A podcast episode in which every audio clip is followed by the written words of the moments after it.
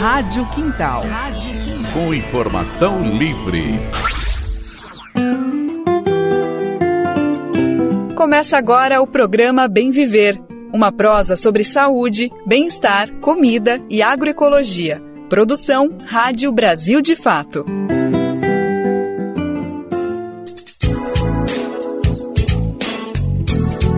Está começando mais uma edição do Bem Viver, uma produção do Brasil de Fato.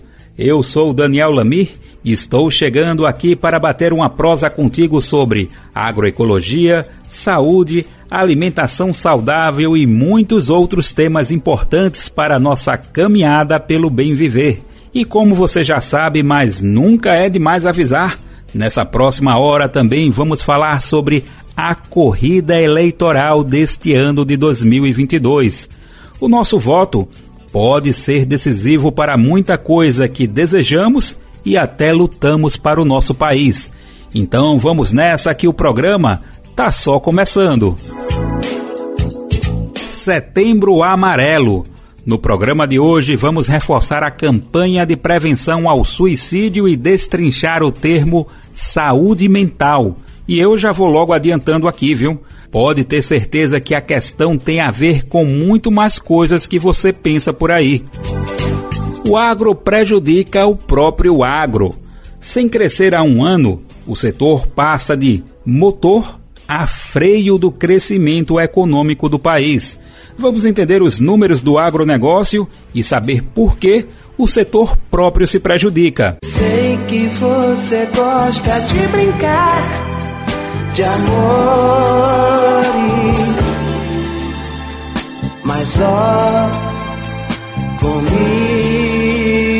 não, comigo não.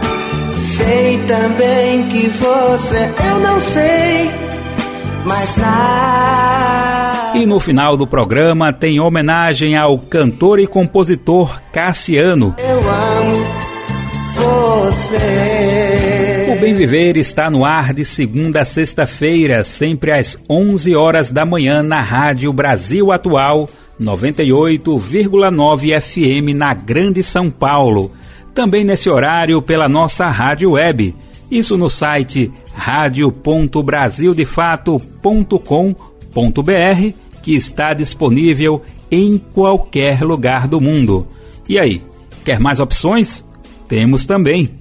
Dá para ouvir o programa nos aplicativos de podcasts e na rede de rádios parceiras que retransmitem o bem viver de norte a sul do país. Você acessa aqui a Rádio Quintal www.radioquintalfm.com.br. Programa Bem Viver. Sua edição diária sobre saúde, bem-estar, comida e agroecologia. O Bem Viver de hoje começa falando sobre o Setembro Amarelo, mês que marca a campanha nacional de prevenção ao suicídio. Esse tema é tido por boa parte da sociedade como um grande tabu, algo que não podia ser falado, parecia segredo guardado a sete chaves. Esse entendimento vem mudando e a sociedade está cada vez mais aberta para falar sobre suicídio e, principalmente, as formas de prevenção. Esse movimento é fundamental porque acende um debate mais amplo sobre saúde mental, outro tema que é tradicionalmente negligenciado pela população. E para falar sobre tudo isso, o Bem Viver traz uma entrevista com a especialista Talita Fabiano de Carvalho, psicóloga clínica e da saúde. Ela também faz parte do Conselho Regional de Psicologia de São Paulo. Talita Fabiano de Carvalho defende que a saúde mental é uma questão de saúde pública. Não tem a ver com a situação de cada um, mas sim de toda a sociedade.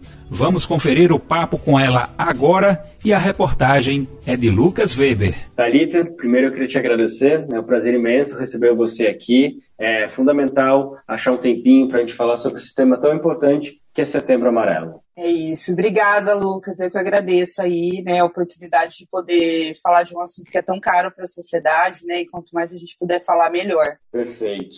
Thalita, para começar, eu acho que a gente podia comentar um pouquinho que suicídio é considerado, é visto como um tema tabu na sociedade, né? Existem várias blindagens, talvez não seja a palavra ideal, mas é algo por aí, várias blindagens para abordar esse tema, seja no noticiário, na mídia, e às vezes até entre nós, né? Nas nossas rodas de conversa, nos cafés da manhã, ali no almoço, com a família. É sempre um tema que a gente faz alguma ressalva, evita falar a palavra, escolhe algumas maneiras de falar e às vezes não chega no ponto, e isso dificulta principalmente conversar amplamente sobre o tema. Eu primeiro queria saber se tu concorda com essa análise e depois queria discutir se ela de fato acontece, se você concorda com essa análise, se é um problema e a gente deve pensar em maneiras de ir na outra direção, ampliar e popularizar, talvez não seja popularizar, mas ampliar o debate que ele vire aberto para todo mundo. É, eu, eu entendo, eu concordo com você. Eu acho que é um tema tabu né? Porque o suicídio, ele diz daquilo que fracassou-se. Quando a gente escuta que alguém cometeu suicídio, ele dá uma sensação de fracasso, tanto para a pessoa como para quem rodeia a pessoa, como para a sociedade. É como se todas as possibilidades tivessem sido esgotadas, como se todas as pessoas é, não tivessem prestado atenção nos sinais, é como se é, ainda pudesse fazer alguma coisa que não foi feita, que não foi vista. Então ele causa mesmo, né, dar cabo da própria vida, significa esse nesse imaginário social, né, esse, esse mito de que é, tudo fracassou. Então sim, é um tabu por essa razão. Né? As pessoas não gostam de falar sobre isso, elas se chocam com isso, elas têm medo que outras pessoas se sintam é, provocadas por, pelo suicídio. Então, assim, tem uma dificuldade muito grande de se falar com crianças, com adolescentes, como se fosse assim, ah, se eles souberem que isso existe, eles vão poder fazer, né? E, na verdade, ao contrário, a gente precisa falar sobre isso, né? Sobre essas possibilidades, essas sensações que vão permeando a vida da gente no decorrer dela toda, né? Essa sensação de que as coisas não estão bem, de que eu me vejo sem saída e que eu preciso procurar saídas e procurar ajuda. Então, precisamos falar, sim, sobre esse assunto. Perfeito, Thalita. E eu acho que, é, bom, eu tentando continuar a tua linha de raciocínio, eu imagino que também a gente precisa falar de suicídio, mas a gente precisa falar também de saúde mental. Eu imagino que as pessoas, no geral, quando escutam esse tema, entendem como algo um pouco distante, né? Como algo complementar à nossa saúde, não, não vê como o, o todo, né? Não entendem a uhum. saúde mental como a nossa saúde mesmo, como o nosso bem-estar. E às vezes até normalizam alguns sintomas que podem ser muito problemáticos, podem ser muito sintomáticos, até uma pequena redundância, né? Às vezes a pessoa convive com um estresse, com uma ansiedade, com uma pressão e acha, não, isso é do dia a dia, é do trabalho, enfim, não tem o que fazer, quando na verdade já são sintomas que podem levar a um quadro muito mais grave. É por aí também, a gente também tem que ampliar esse debate sobre saúde mental. Com certeza, né? A, a própria Organização Mundial de Saúde, ela já define saúde como um bem-estar físico, psicológico, emocional, social, econômico, cultural e até político. Né? Então, assim, saúde, conceito de saúde, ele não é só sobre estar doente ou não, fisicamente. Ele é, é uma sensação de bem viver.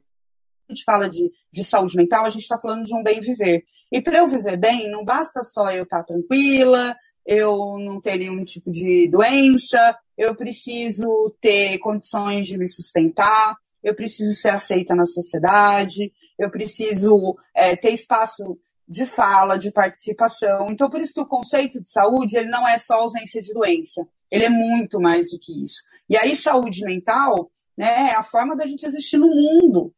É como eu, é, eu me vejo e como o mundo me vê. A gente tem uma, uma cultura de dizer que saúde mental depende da pessoa.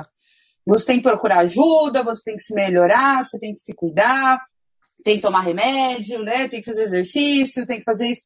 Mas, na verdade, no caso da saúde mental, a sociedade ela tem um papel muito importante. Ela impacta muito na saúde mental das pessoas, no bem viver das pessoas. Uma sociedade que, principalmente a sociedade brasileira, né, que, que tem tantas desigualdades, que tem tanto preconceito, tanta discriminação, e que vem vivido uma onda muito grande de autoritarismo, né, de ideias moralizantes, né, ideias higienistas, essa sociedade vai produzindo sofrimento na pluralidade que é a pessoa humana e que é a nação brasileira. Então, saúde mental depende da política também, né? Depende das políticas, depende da sociedade. Então, a gente está falando aí de um complexo de situações que vão permeando a saúde mental das pessoas. Então não depende só de mim, depende do lugar que eu estou inserido. Muito bom, Thalita. Eu até gostaria, eu teria que pedir para você explicar um pouquinho mais algumas dessas nuances que tu trouxe, mas eu acho que eu vou para a próxima pergunta que de repente vai ser ao encontro disso. Você estava uhum. falando de que a saúde mental não é necessariamente o, a nossa condição, mas a condição da sociedade. A sociedade influencia no nosso, na nossa saúde mental. E aí, você falou de aspectos políticos, de todo uma, várias circunstâncias que vem acontecendo no Brasil especificamente, mas no mundo como um todo, que vem deixando cada vez mais difícil esse acompanhamento do, da saúde mental de todo mundo, da sociedade como um todo. E se agrava nisso a pandemia, que chegou faz uhum. dois anos, ela ainda está aí, presente, é claro que muito diferente do que já foi, tanto no número de casos como nas restrições, que as restrições, os protocolos, que foram super importantes e fundamentais, na verdade, eles foram importantes importantes, mas é claro que eles trouxeram suas consequências nesse distanciamento, numa perca de sociabilidade das pessoas. Eu queria saber de você, como membro do conselho e também como profissional, se você entende que a, a categoria ou os debates entre pesquisadores e pesquisadoras já conseguiu englobar, já conseguiu entender o que, que significou a pandemia para a saúde mental das pessoas, da sociedade, que efeitos podem ter sido despertados e que cuidados a gente começa a precisar prestar prestar mais atenção que talvez há dois, três anos atrás não eram, não precisavam de tanta atenção, de tanto cuidado? É, acho que começo falando assim, que a, a produção de conhecimento, ela está a todo vapor, né? ela está desde o começo, essa produção de conhecimento. Acho que a psicologia como profissão, ela teve que se reinventar, né? Afinal de contas, nós, psicólogas e psicólogos, também fomos sujeitos desta pandemia. Né? A gente também tinha medo, a gente também adoeceu, a gente também ter, perdeu pessoas, né? a gente também foi implicado nesse processo.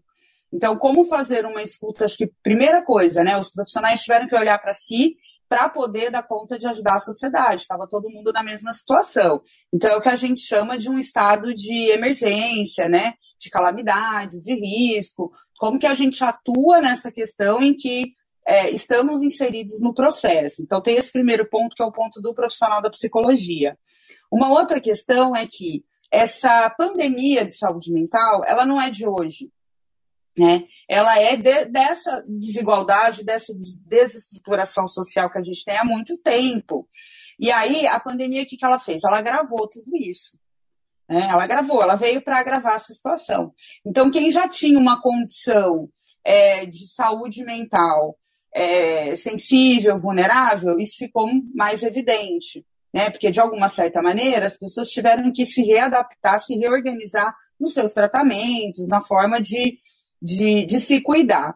E pessoas que ainda estavam conseguindo segurar, né, algumas coisas, inevitavelmente foram impactadas por, por toda essa situação.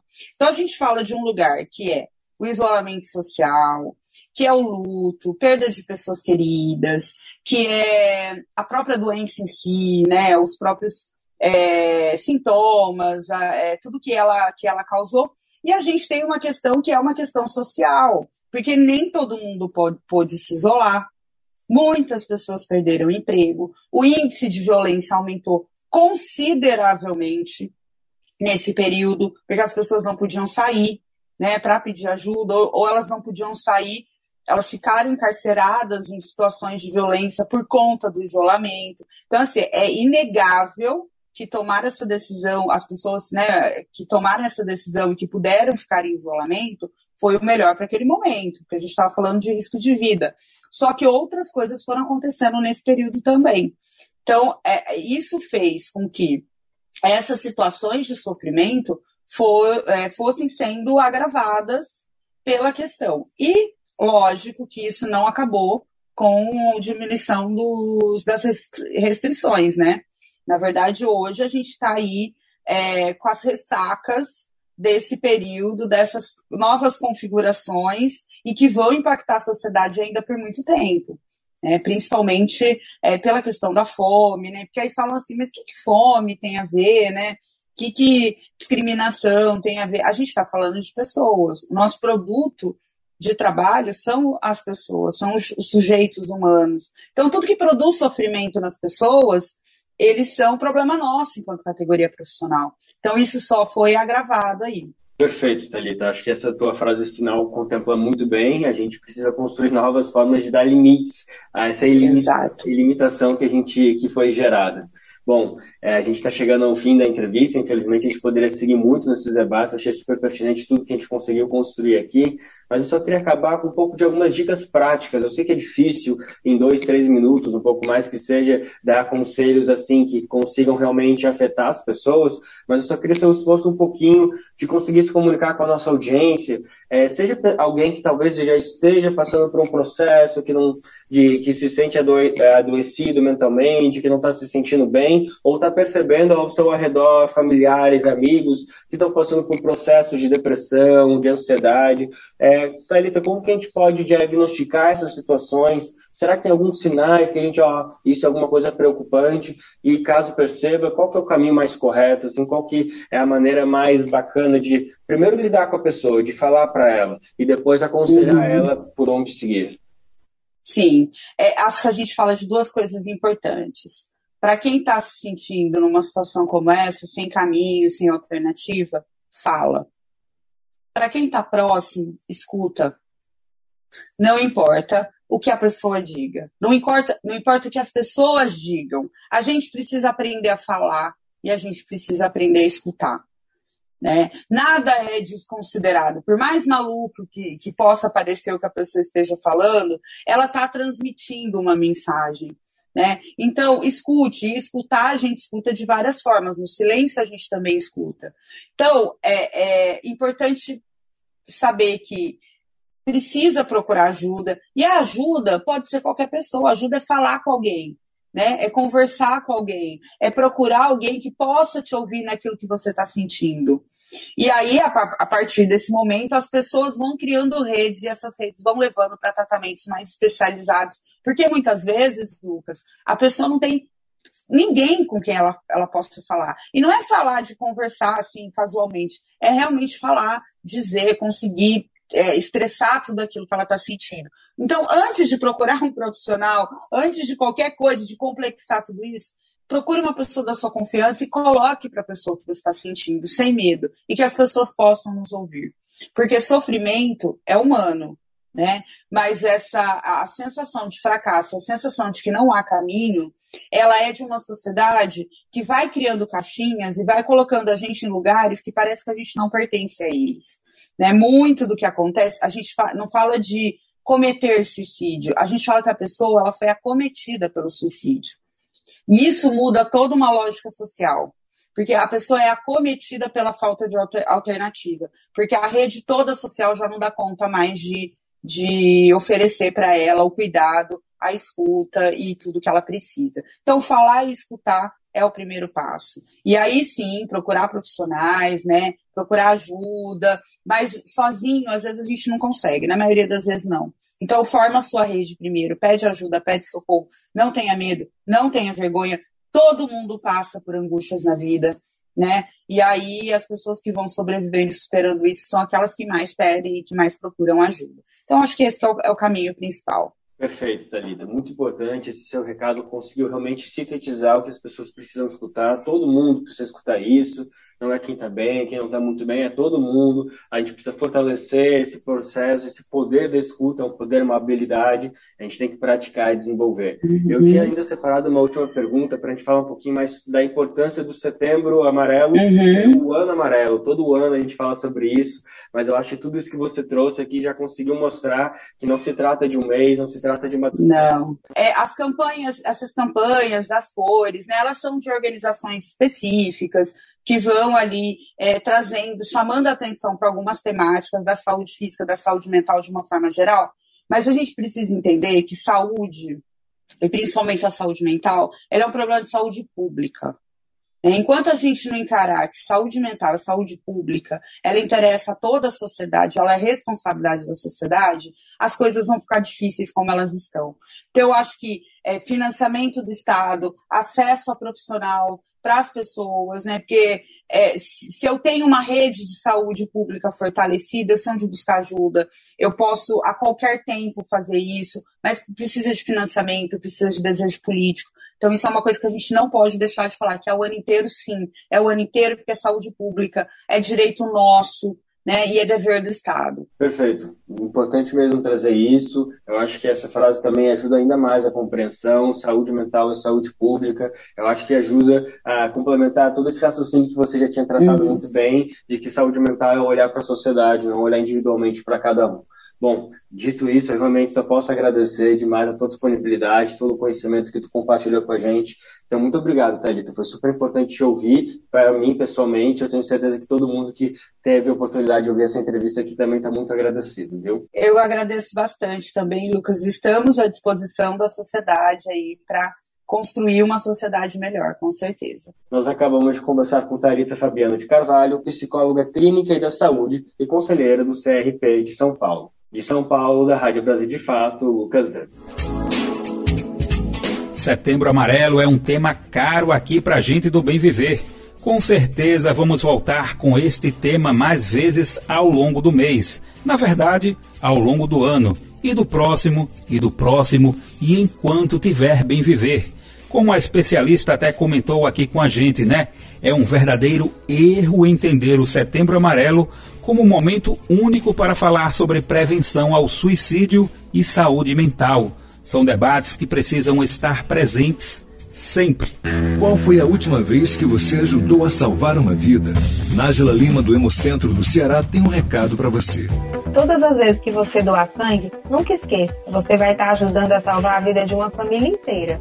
Esse paciente, ele é pai, ele é mãe, ele é o irmão, ele é o amor da vida de alguém. Então, doe sangue, procure uma das unidades mais próximas da sua casa e realize as suas ações de sangue. Tome uma atitude e salve vidas. Doe sangue. Uma parceria Rádio Senado. Ontem, o Supremo Tribunal Federal formou maioria e pôs fim ao novo piso da enfermagem que havia sido aprovado pelo Congresso Nacional recentemente. A votação ainda não foi finalizada, mas pelo placar até aqui não há outra possibilidade. O ministro do STF, Gilmar Mendes, se manifestou contra a aprovação do piso. Dessa forma, ficaram seis votos nesse entendimento e apenas três ministros foram a favor da manutenção do piso. Gilmar Mendes argumentou, entre outras coisas, que a fixação de uma base salarial em legislação nacional, sem indicação de fonte de custeio, viola a autonomia político-administrativa e financeira dos entes federados. Paralelamente ao julgamento, entidades que reúnem profissionais da enfermagem organiza uma paralisação para o próximo dia 21 em diferentes estados. O Bem Viver segue acompanhando essa mobilização. O piso nacional da enfermagem tinha entrado em vigor em agosto desse ano. Foram dois anos de um processo legislativo que resultou na aprovação da norma tanto na Câmara dos Deputados quanto no Senado a legislação previa um salário mínimo de R$ 4.750 para enfermeiros, 70% desse montante para técnicos e 50% para parteiras e auxiliares de enfermagem. Agora tudo ficou suspenso e a gente acompanha de perto para saber os próximos passos. E agora aqui no Bem Viver a gente traz atualizações sobre a pandemia no país com a nossa repórter Mariana Lemos. Ela participa com a gente no quadro Direto da Redação. E aí, Mari, tudo bem? E aí, Lamira, aqui tudo bem sim, espero que por aí também esteja tudo tranquilo. Eu vou pedindo licença para chegar aqui no Bem Viver, trazendo as últimas informações acerca da Covid-19 no Brasil. Você que está nos ouvindo, vem com a gente. Bom, pessoal, nas últimas 24 horas foram registrados 9.931 novos casos de contaminação pelo coronavírus em todo o país. Também neste último período foram contabilizadas 82 mortes.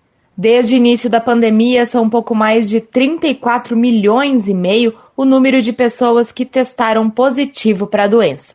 Em relação aos óbitos, desde março de 2020, houveram mais de 685 mil vidas perdidas. Vale lembrar que aqui no nosso boletim a gente sempre usa os dados informados diariamente no painel Covid do CONAS, que é o Conselho Nacional dos Secretários de Saúde. E ainda segundo o painel do CONAS, a média móvel de casos registrados está no patamar de 9.200 infecções por dia.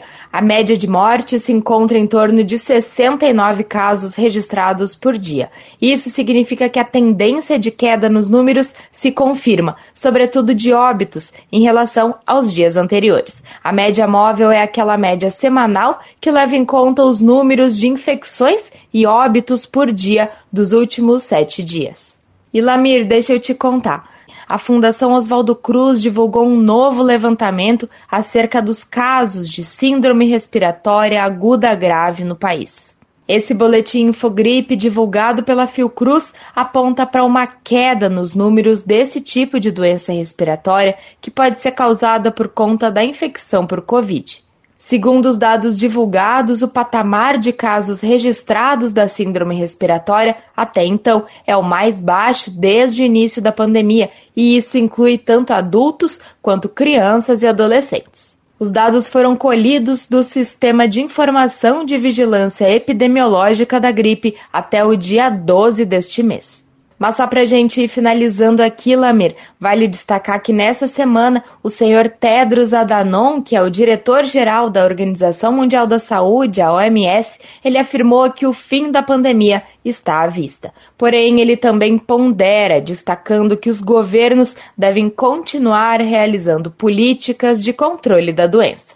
E assim eu vou ficando por aqui. Valeu. Valeu, Mari. Obrigado pelas informações. Mariana Lemos repórter do Brasil de Fato. Agora um recado para os e as estudantes de universidades públicas e privadas do país. Tá no ar as notas do ENAD, o Exame Nacional de Desempenho do Estudante.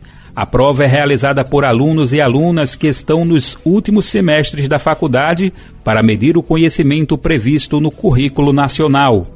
Por conta da pandemia, não foi realizada a edição de 2020. Então, o resultado que saiu esta semana se refere ao exame feito em 2021, o que aumentou ainda mais as expectativas para os resultados. Vamos saber mais do ENAD e como saber sua nota com Mariana Lemos. O Ministério da Educação e o Instituto Nacional de Estudos e Pesquisas Educacionais Anísio Teixeira, o INEP, divulgaram nesta semana os resultados do Exame Nacional de Desempenho dos Estudantes, o ENAD, referente ao ano de 2021. O ENAD é um exame obrigatório para que o estudante possa se formar no ensino superior. Segundo o INEP, a prova possui o papel de avaliar o desempenho dos estudantes em relação aos, aspas, conteúdos programados programáticos previstos nas diretrizes curriculares do respectivo curso de graduação, fecha aspas. Além disso, o ENAD também avalia as habilidades e competências do estudante construídas durante o período da graduação. A prova do ENAD 2021, que foi aplicada em novembro do ano passado em 1.409 municípios e realizada por mais de 490 mil estudantes, avalia o desempenho e o perfil dos alunos formados nos cursos de graduação de universidades públicas e privadas do país. O chamado conceito ENAD é a nota que vai de 1 a 5 que avalia o desempenho de cada curso de graduação. Quase 40% dos cursos avaliados tiveram nota 3. Apenas 5,7% dos cursos obtiveram a nota máxima. Dentre os cursos de graduação realizados na modalidade à distância, 41% tiveram nota 2. O INEP orienta que as instituições de ensino se apropriem dos dados disponibilizados a fim de aprimorar os processos de ensino. Os conceitos definidos na prova do ENAD foram publicados no Diário Oficial da União, mas também estão disponíveis no portal do INEP. Em 2021, foram avaliados estudantes de cursos de licenciatura e bacharelado, englobados nas áreas de ciências biológicas, ciências humanas, ciências da saúde, ciências exatas e da terra, linguística, letras, artes, tecnologia e comunicação. Cerca de 74% dos estudantes que realizaram a prova são de cursos de licenciatura, 19% de cursos de bacharelado e 7% estão matriculados em cursos tecnológicos. Na última edição do exame, os estudantes também tiveram que responder um questionário acerca dos impactos da pandemia na sua formação. Além disso, o ENAD conta também com um questionário que traça o perfil socioeconômico dos estudantes avaliados. Caso você tenha realizado a prova do ENAD 2021, pode acessar o boletim de desempenho individual no portal do Sistema ENAD, no endereço enad.inep.gov.br barra ENAD. De São Paulo, da Rádio Brasil de Fato, Mariana Lemos. Quando a gente fala sobre os problemas do transporte público nas cidades brasileiras, normalmente os primeiros temas que vêm na cabeça são veículos velhos, muito trânsito, dificuldade de sentar ou ficar confortável, alto preço das passagens, enfim, são muitas críticas, né? E todas elas geralmente com razão. Mas infelizmente tem uma questão ainda mais grave, por vezes negligenciada uma pesquisa feita pelo Instituto Patrícia Galvão revelou que uma em cada quatro mulheres já passou por importunação ou assédio sexual dentro do transporte público. Vamos saber mais do resultado com Sayonara Moreno, da Rádio Agência Nacional. A cada quatro mulheres no Brasil, uma já passou por importunação ou assédio sexual dentro do transporte público. Mas nenhum homem admite ter feito isso. É o que mostra a pesquisa Percepções sobre Controle, Assédio e Violência Doméstica, Vivências e Práticas do Instituto Patrícia Galvão, que ouviu mulheres e homens sobre o assunto. O levantamento aponta que 45% das mulheres relataram ter tido o corpo tocado sem seu consentimento em local público. E apenas 5% dos homens admitem que já fizeram isso. Para uma das diretoras do Instituto, Marisa Sanematsu, os dados revelam que a noção de consentimento precisa entrar na educação dos meninos desde a infância. É que muitos não têm noção de que estão sendo agressivos. Muitos homens não têm com muita clareza a ideia de consentimento. Mas eu não fiz nada, eu só toquei no ombro dela. Ela se sentiu invadida, ela se sentiu constrangida. Então é importante que os homens percebam que várias atitudes deles, que eles consideram inocentes, estão provocando constrangimento, incômodo e estão sendo percebidos pelas mulheres como uma agressão, uma violência, uma invasão. Outro dado ainda mostra que 31% delas já sofreram tentativa de abuso sexual e mais de 40% foram agredidas ou xingadas por simplesmente dizerem não a uma investida. Segundo Marisa Sanematsu, os números, apesar de chamarem a atenção, não trazem surpresa. Tanto o ambiente privado quanto o público ainda são espaços difíceis para as mulheres, apesar dos avanços. Do total de pessoas entrevistadas, 17% disseram que se envolveram em alguma briga séria de 2020 para cá. Entre as mulheres, a maior parte dos conflitos foi com parceiros ou ex-parceiros. Já entre os homens, com familiares. Na avaliação de Marisa Sanematsu, a conclusão é de que o ambiente doméstico, no geral, está muito violento. Essa violência doméstica que há muitos anos atinge as mulheres, a gente sabe, por isso temos a Lei Maria da Penha, e a gente percebe também que, para além das brigas de casais, o ambiente doméstico parece que virou um cenário de guerra. O levantamento foi feito junto com o IPEC e a empresa de transporte Uber. Os resultados mostram que ciúme e posse são o principal motivo de conflitos nos relacionamentos. Quando a relação acaba, as agressões mais relatadas são controle, perseguição e calúnia. Por outro lado, mais de 90% dos entrevistados concordam que a Lei Maria da Penha contribuiu para que mulheres busquem ajuda e saiam de relacionamentos abusivos e violentos. E mais de 90% também acreditam que se deve intervir ao se deparar com um homem agredindo uma mulher. Qualquer situação de violência contra a mulher, denuncie no telefone 180. Da Rádio Nacional em Brasília, Sayonara Moreno. Brasil de Fato Uma visão popular nas eleições 2022. Acompanhe a cobertura completa no site brasildefato.com.br. O assunto agora é eleições. A gente separou um conteúdo sobre candidaturas coletivas. Elas não são bem inéditas. Desde 2016 já acontecem, mas estão cada vez mais consolidadas. Só para você ter uma ideia, neste ano estão registradas 216 candidaturas coletivas por todo o país. Elas são importantes como uma ponte para a democratização do processo eleitoral. Afinal, essa modalidade permite que um coletivo dispute uma cadeira no Congresso. Isso amplia as possibilidades de representatividade e, de fato, é o que tem acontecido.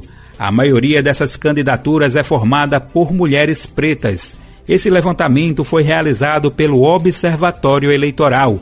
Vamos saber mais com Lucas Por Deus Leon, da Rádio Agência Nacional. O eleitor provavelmente já se deparou com as chamadas candidaturas coletivas. Elas reúnem duas ou mais pessoas para uma única vaga no legislativo. Apesar de ainda não serem regulamentadas por lei, as candidaturas coletivas têm crescido, principalmente a partir de 2016. Um levantamento do Observatório das Eleições encontrou 213 candidaturas coletivas registradas para a eleição deste ano em todas as regiões do país. O advogado especialista em direito eleitoral, Pedro Galotti, destacou que apenas uma pessoa pode se registrar como candidata, mas que o TSE permite incluir o nome do coletivo ou grupo na urna ao lado do nome da pessoa que se registrou oficialmente. Nós temos um ou uma coparlamentar registrado oficialmente na candidatura, mas o mandato é exercido de forma coletiva. Então você tem outros coparlamentares que decidem em conjunto a atuação desse mandato. Então, aquele representante ou aquela representante eleito formalmente eh, deve atender pelos seus próprios compromissos internos, seja pelo partido político, seja pelo grupo social, pelo coletivo é, que lhe apoia, as decisões tomadas em grupo. O advogado lembra ainda que apenas a pessoa registrada no TSE pode votar e discursar na tribuna, ainda que as decisões sejam tomadas coletivamente. A pesquisa do Observatório das Eleições, conduzida pelas professoras Bárbara Campos e Mariane Costa, ainda identificou mais mulheres e pessoas pretas em candidaturas coletivas do que na média nacional enquanto o total de candidatos que se declaram pretos no Brasil é de 14%, nas candidaturas coletivas chega a 36%. Entre as mulheres, a diferença é de 33% no total contra 51% nas chapas coletivas. Para o especialista Pedro Galotti, os grupos politicamente minoritários, como indígenas, mulheres e negros, têm usado mais essa configuração política. Geralmente você tem tem representantes de um grupo social, de uma classe é, geralmente minoritária. É uma tendência, sim, para as eleições no Brasil. É um caminho, acho que, sem volta para a regulamentação eleitoral. O Observatório das Eleições identificou também que 33% das chapas coletivas são do PSOL e 16% do PT apesar de haver registro desse tipo de candidaturas nos mais diversos partidos, como MDB, PRTB, Avante, PSDB, Republicanos e Patriotas. Da Rádio Nacional em Brasília, Lucas Por Deus Leão. O Bem Viver de hoje tem muito orgulho de comunicar uma premiação recebida pelo Brasil de Fato por conta de uma reportagem especial. Nossos repórteres Daniel Giovanaz, Vanessa Ramos e Renan Xavier venceram o prêmio Ana Matra de Direitos Humanos 2022 entre os concorrentes de mídia impressa. O texto foi publicado no final do ano passado e traz uma denúncia absolutamente grave sobre as condições de trabalho em frigoríficos no sul do país. De forma inédita, nossos repórteres publicaram vídeos e depoimentos de funcionários que mostram uma série de violações. A situação foi especialmente grave durante a pandemia. Os resultados são lesões permanentes e até mortes de funcionários. Vamos relembrar a denúncia e também saber mais dessa importante premiação. A locução é de Nicolau Soares. A reportagem do Brasil de Fato, Mortes, Sequelas e Trabalho Exaustivo o rastro da Covid-19 em grandes frigoríficos, venceu o Prêmio Anamatra de Direitos Humanos 2022 entre os concorrentes de mídia impressa. De autoria dos jornalistas Daniel Giovanaz, Vanessa Ramos e Renan Xavier, a reportagem foi publicada em novembro de 2021. O texto traça um raio-x preocupante da realidade vivida por trabalhadores em frigoríficos do país, em especial durante a pandemia do coronavírus. São casos de negligência e pressão para que se trabalhe cada vez mais em ambientes insalubres que resultam em lesões permanentes e até em mortes. De acordo com a reportagem, entre janeiro e novembro de 2021, 49 trabalhadores haviam sofrido ferimentos graves ou morrido dentro de frigoríficos brasileiros. Outro ponto alarmante que a reportagem destaca é o fato de como as leis que regulam o setor vêm sendo afrouxadas e podem piorar ainda mais em termos de segurança para o trabalhador com o objetivo de aumentar o lucro. Enquanto isso, o consumo de proteína animal vem caindo no Brasil, por causa das crises que levaram ao aumento da fome no país. A reportagem obteve vídeos exclusivos que mostram a realidade opressora dentro desses locais. O jornalista Daniel Giovanaz, um dos autores da reportagem, afirma que as condições perversas de trabalho e as perdas humanas registradas nos frigoríficos são consequências do negacionismo do governo Bolsonaro, mas também da destruição de direitos sociais e trabalhistas, que se aprofunda desde 2016. Os brasileiros e brasileiras se sacrificaram para garantir a produção de carne num ritmo espantoso, como mostram os vídeos que a gente inseriu na reportagem.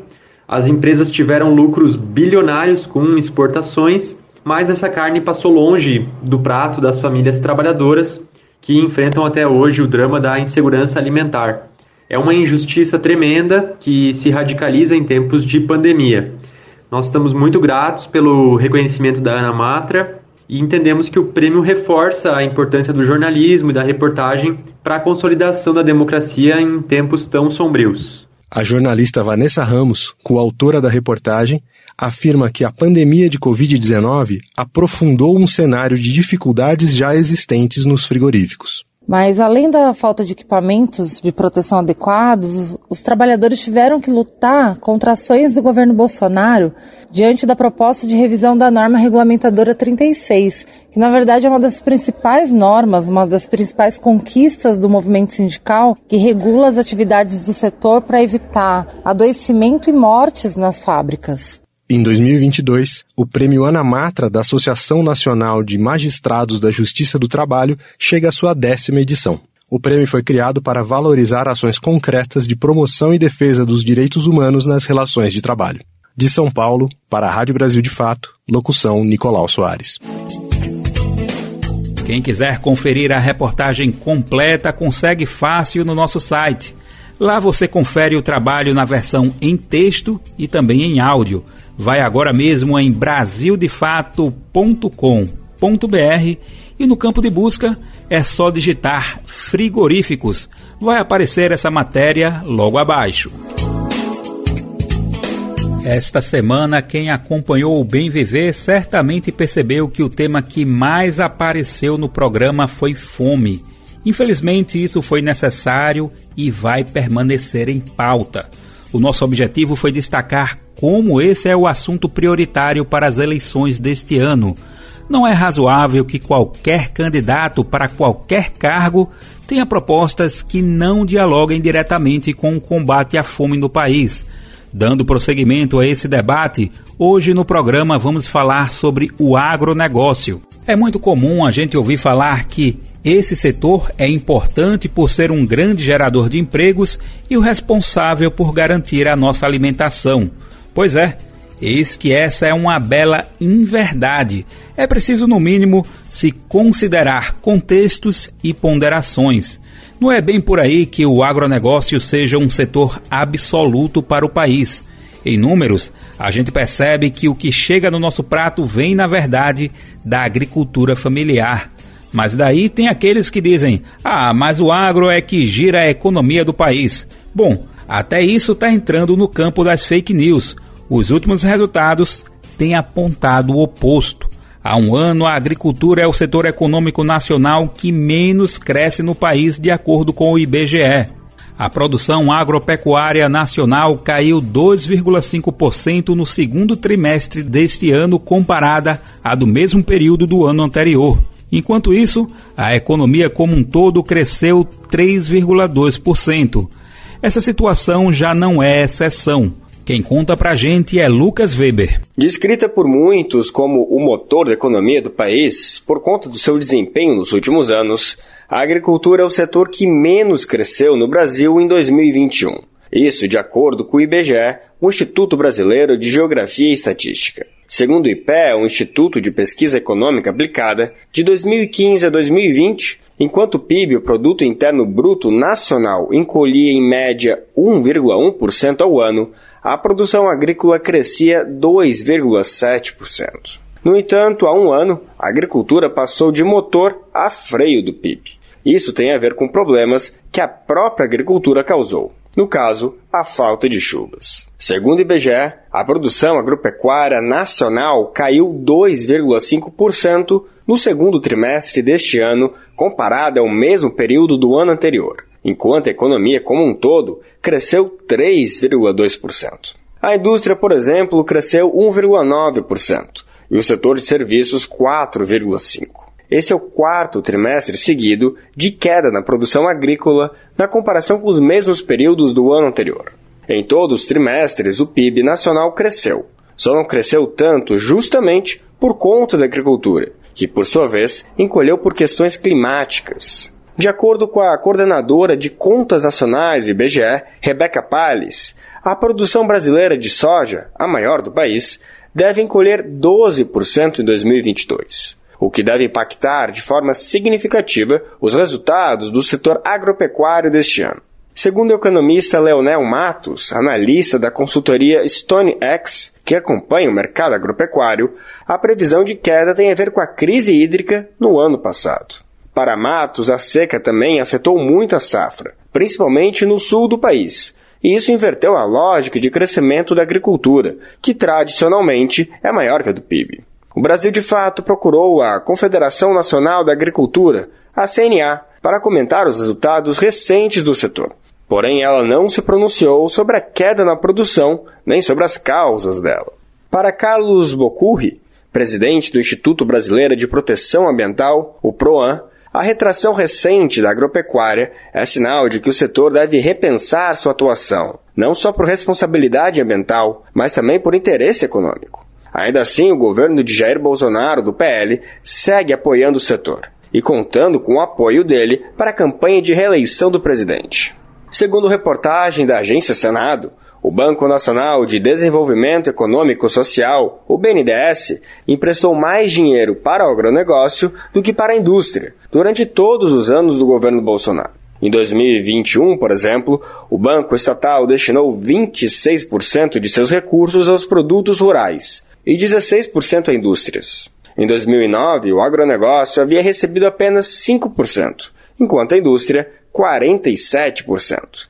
Ainda de acordo com a reportagem, a balança do BNDES pendeu para o lado da agropecuária pela primeira vez em 2018, justamente no ano em que o atual presidente foi eleito. De São Paulo, da Rádio Brasil de Fato, com reportagem de Vinícius Konchinski, locução Lucas Weber. E o Bem Viver de hoje está chegando ao fim. Mas antes a gente tem um convite para visitar a região da Borborema na Paraíba. Calma, não estamos aqui fazendo nenhum sorteio de passagem não. O convite é virtual ou pelas ondas do rádio. Opa, calma, não desliga o rádio não. Vale a pena demais ir com a gente. Eu sei que seria bem melhor chegar por lá presencialmente, né? Mas quem sabe em algum momento aí em breve. O Bem Viver te convida agora a acompanhar a Organização Comunitária da Agricultura Familiar e Camponesa do Polo da Borborema contra o modelo de construção de um complexo eólico. O superempreendimento gringo está cercado de denúncias. A construção pode significar uma alteração completa na vida da população local e uma ameaça à agroecologia se teme que as mudanças ambientais comprometam a produção de alimentos saudáveis de agricultoras e agricultores, além do acesso à água.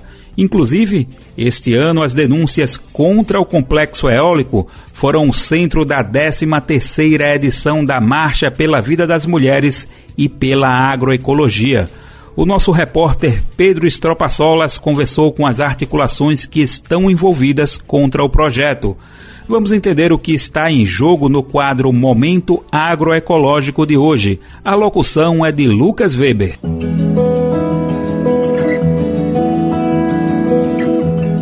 Momento Agroecológico.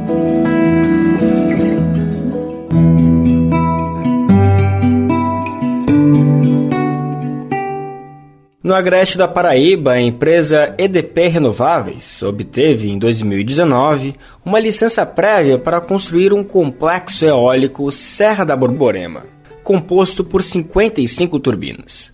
O empreendimento quer ocupar na região uma área equivalente a quase 8 mil campos de futebol. A capacidade é para abastecer cerca de 36 mil casas, e a empresa se diz comprometida em garantir o mínimo de impacto ambiental. Mas a realidade não é tão simples assim. Sobretudo porque os 13 municípios na Borborema foram um polo importante da produção agroecológica no estado. Borborema Agroecológica! A denúncia contra o complexo eólico foi a principal pauta da 13ª Marcha pela Vida das Mulheres e pela Agroecologia, o principal espaço de diálogo entre as famílias camponesas. A agricultora Roselita Vitor, do município paraibano de Remígio, questiona o empreendimento. E aí falamos para 4 mil mulheres ao mesmo tempo, trazendo essa realidade né, desses impactos dessas energias e, e como que a gente pode fazer né, para resguardar o nosso território, porque o nosso território é produtor de alimentos, de alimentos saudáveis, de alimento da agricultura familiar. Sem falar que o nosso território, as terras, são de 0 a 10 hectares. O que, que significa isso? Você ter uma terra praticamente tomada para a produção de energia. Poeira, espaço reduzido para o plantio por conta das torres e das fiações subterrâneas e o perigo de queda das aeroturbinas. Essas foram as constatações de um grupo de agricultoras da Borborema, que viajou para o interior de Pernambuco para conhecer o impacto da construção do parque eólico em comunidades rurais. A agricultora Maria Dantas, conhecida como Pichitita, do município de Solânia, na Paraíba, deposita esperança de barrar o projeto através da mobilização popular. Eu acho que tem como barrar isso aí, né? Porque se fosse uma coisa que viesse trazer saúde para a população, era outra coisa, mas uma coisa que vem trazendo só impacto e mais nada. Há uma série de incertezas sobre os contratos de arrendamento de terras para a construção do complexo. A empresa não garante uma renda mínima às famílias. As cláusulas também definem que as terras terão como prioridade a geração de energia em detrimento da produção de alimentos. A luta das mulheres é para que haja uma energia renovável, mas que ela não diminua as terras cultiváveis, como explica Roselita Vitor. Por exemplo, em vez de parques eólicos concentrados, que vai desmatando, que vai mudando os modos de vida, que vai diminuindo as áreas de produção das famílias, por que não ter placas solares nas famílias, que elas podem consumir essa energia e o seu excedente vender, por exemplo, para uma empresa? A região Nordeste abriga 90% da capacidade instalada de energia eólica no país. Em 2000, as usinas eólicas respondiam por menos de 1% da matriz nacional. Em 2021, respondem por 11%. Segundo a Associação Brasileira de Energia Eólica, são 805 parques instalados no país, 708 deles no Nordeste. No fim de agosto, a primeira audiência pública promovida pela Assembleia Legislativa da Paraíba para debater o tema reuniu cerca de 300 agricultores do município de Esperança. O intuito foi denunciar as violações de direitos promovidas pelas empresas multinacionais e cobrar uma resposta do Estado. O professor do Instituto Federal de Educação, Ciência e Tecnologia da Paraíba, Valmeran Trindade, frisou um ponto fundamental: a possibilidade de escassez hídrica com a instalação eólica. Esses empreendimentos energéticos, eles estão vindo também para concorrer com a água que a agricultura familiar utiliza. Onde essas grandes empresas vão buscar água para lavar milhares de placas solares. onde essas empresas estão buscando água para fazer as fundições das torres eólicas. Já no modelo descentralizado, o modelo de pequenos sistemas, esse problema é atenuado, esse problema é reduzido. Com duas canecas de água se limpa um painel fotovoltaico em cima de uma casa.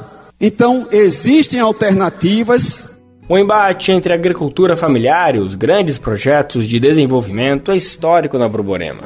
Em 2006, a resistência camponesa foi contra a expansão da fumicultura por parte da multinacional Souza Cruz. A região do polo da Borborema é um celeiro da preservação de sementes crioulas, que na Paraíba são conhecidas como sementes da paixão.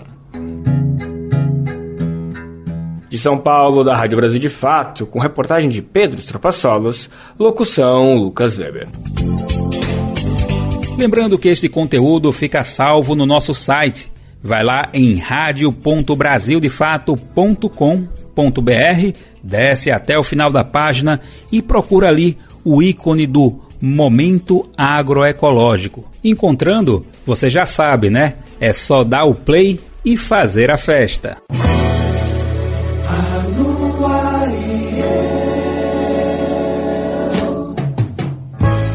Mais um ano se passou e nem sequer ouvi falar seu nome. E para encerrar o Bem Viver de hoje, a gente vai nos embalos de Cassiano, grande mestre do soul brasileiro. Cassiano nasceu em Campina Grande, na Paraíba, em 1943. Conta-se que o pai dele era amigo próximo de Jackson do Pandeiro mas a história de Cassiano ia acontecer no Rio de Janeiro, para onde se mudou ainda jovem. Foi um processo até chegar na música. Antes trabalhou como servente de pedreiro e outras profissões, mas quando descobriu a música, não largou mais. Ele chegou a lançar seis discos, todos de sucesso. A música que a gente está ouvindo agora é A Lua e Eu. Quando olho no espelho Estou ficando velho e acabado. Cassiano nos deixou há pouco mais de um ano. Ele faleceu em maio de 2021. E com essa lembrança mais do que especial, a gente anuncia que o Bem Viver de hoje fica por aqui. O programa está de volta na semana que vem, na Rádio Brasil Atual 98,9 FM na Grande São Paulo ou no site radio.brasildefato.com.br. Lembrando que o Bem Viver vai ao ar em diversas emissoras pelo país. Elas retransmitem o nosso programa e a lista completa você encontra no nosso site na matéria de divulgação diária do programa. Aqui também a gente reforça o agradecimento de sempre e a confiança de se somar nessa nossa caminhada de debate e construção de uma sociedade alinhada ao conceito do bem viver. Muito obrigado a todos e todas por estarem com a gente e até a próxima. O Bem Viver também fica disponível como podcast no Spotify, Deezer, iTunes e Google Podcasts. Procuro encontrar, não sei está você. Este programa teve a apresentação de Daniel Lamir e roteiro de Lucas Weber. Edição e produção de Geisa Marques, Douglas Matos e Rodrigo Gomes. Trabalhos técnicos de Adilson Oliveira, André Paroche e Lua Gatinone. Coordenação de Camila Salmásio, direção executiva de Nina Fidelis. Apoio da equipe de jornalismo do Brasil de Fato. Você ouviu o programa Bem Viver, uma prosa sobre saúde, bem-estar, comida e agroecologia. Produção Rádio Brasil de Fato. Rádio Quintal. Com informação livre. Rádio Quintal. Rádio Quintal.